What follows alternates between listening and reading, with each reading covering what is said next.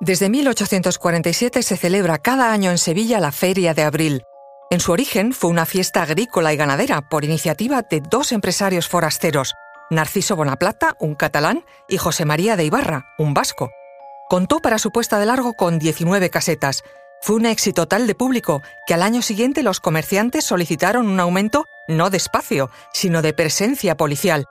Al parecer los sevillanos, con sus cantos y bailes todo el día, dificultaban la realización de los tratos comerciales entre compradores y vendedores. Unos cantos y bailes que, con los años, se han expandido como la propia capital hispalense, que no ha dejado de crecer, con lugares emblemáticos como la Plaza de España, con 50.000 metros cuadrados, 170 metros de diámetro, un canal navegable de 515 metros de longitud que la cruza y sus cuatro puentes que lo atraviesan la Plaza de América y sus pintorescos jardines, la Plaza de la Encarnación y su parasol metropol, hecho de madera, por cierto, o la Plaza Nueva, donde los sevillanos se toman las uvas en Nochevieja.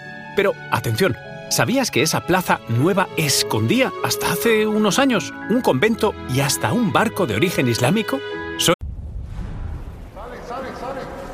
Conoce mejor al equipo que protege nuestras costas.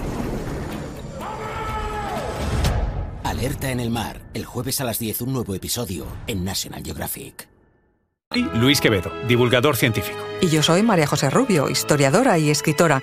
Y esto es Despierta tu curiosidad, un podcast diario sobre historias insólitas de National Geographic. Y recuerda, más curiosidades en el canal de National Geographic y en Disney Plus. La Plaza Nueva de Sevilla fue inaugurada en 1857, cuatro años después de finalizadas sus obras. En ese lugar se levantaba anteriormente un convento, la llamada Casa Grande de San Francisco, que sufrió las destructivas consecuencias de las guerras napoleónicas y un incendio en 1810. La primera idea fue reconstruirlo, pero la desamortización de los bienes eclesiásticos de Pascual Madoz paralizó las obras por falta de fondos. El edificio fue posteriormente derribado. Aquel lugar se convirtió en una plaza que antes de llamarse Plaza Nueva, su nombre actual, recibió nombres muy diferentes. Plaza de San Francisco, Plaza de la Infanta Isabel, Plaza de la República, Plaza de San Fernando, Plaza de la República de nuevo. Todos esos cambios se debieron a los vaivenes de poder en nuestro país durante unos años convulsos. Nada como intentar borrar la huella que dejaron a su paso los que ostentaron el poder, destruyendo su legado, sin tener a veces en cuenta, como ocurrió en aquellos tiempos, que a los pocos años podrían volver a tenerlo y tratar de dejar las cosas como una vez estuvieron. Una verdadera serpiente que se muerde la cola.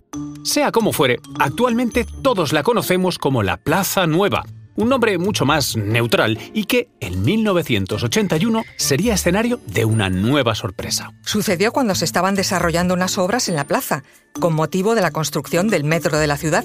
La idea era que en esa plaza se situara una estación con entrada a uno de los andenes del metro. Se excavó para ello un pozo de 40 metros de diámetro, y lo que era una obra inicial de ingeniería se convirtió en una obra arqueológica y finalmente en un yacimiento arqueológico naval porque a 11 metros de profundidad se encontraron los restos de una embarcación de tiempos de la Sevilla islámica. Hay que recordar que en la antigüedad esa zona estaba sumergida bajo las aguas del Guadalquivir. Cuenta la leyenda que esa parte del río se secó por obra y gracia del rey visigodo Leovigildo. Este perseguía a su hijo, Hermenegildo, que, según él, lo había traicionado al convertirse al catolicismo y se había escondido en Sevilla. El rey trató de impedir que su hijo recibiera ayuda de sus seguidores a través del Guadalquivir. ¿Y cómo lo hizo? Pues echando al cauce del río grandes bloques de piedra labrada o sillares, que generalmente se usaban para la construcción de edificios. Eh, leyenda o no, hay otras teorías más prácticas y tal vez aburridas. Tal vez el Guadalquivir desapareció. Sin embargo, la embarcación hallada, con su supuesta ancla incluida, está a 15 metros de profundidad. No fue el único hallazgo que tuvo lugar en 1981. También se encontraron restos de cerámica islámica, columnas de mármol y varias ánforas. Lamentablemente, las dificultades de trabajar a esa profundidad y el mal estado de la madera provocaron que apenas unos fragmentos de la embarcación pudieran ser rescatados. Actualmente se conservan en un museo. Por cierto, en un primer momento se pensó que el ancla pertenecía a la embarcación, pero estudios posteriores concluyeron que, mientras la embarcación era de origen islámico, el ancla era en realidad bizantina.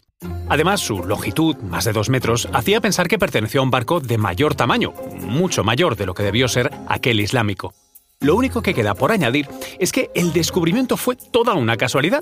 Y es que las obras del metro, como le ocurrió a las del convento de San Francisco, se paralizaron. Y no por falta de fondos, sino porque se decidió que la Plaza Nueva no era el lugar indicado para abrir una estación de metro. Y es así como los sevillanos y todo aquel que pueda visitarla pueden disfrutar de una plaza con toda su esencia y nada moderno que desvirtúe su legado.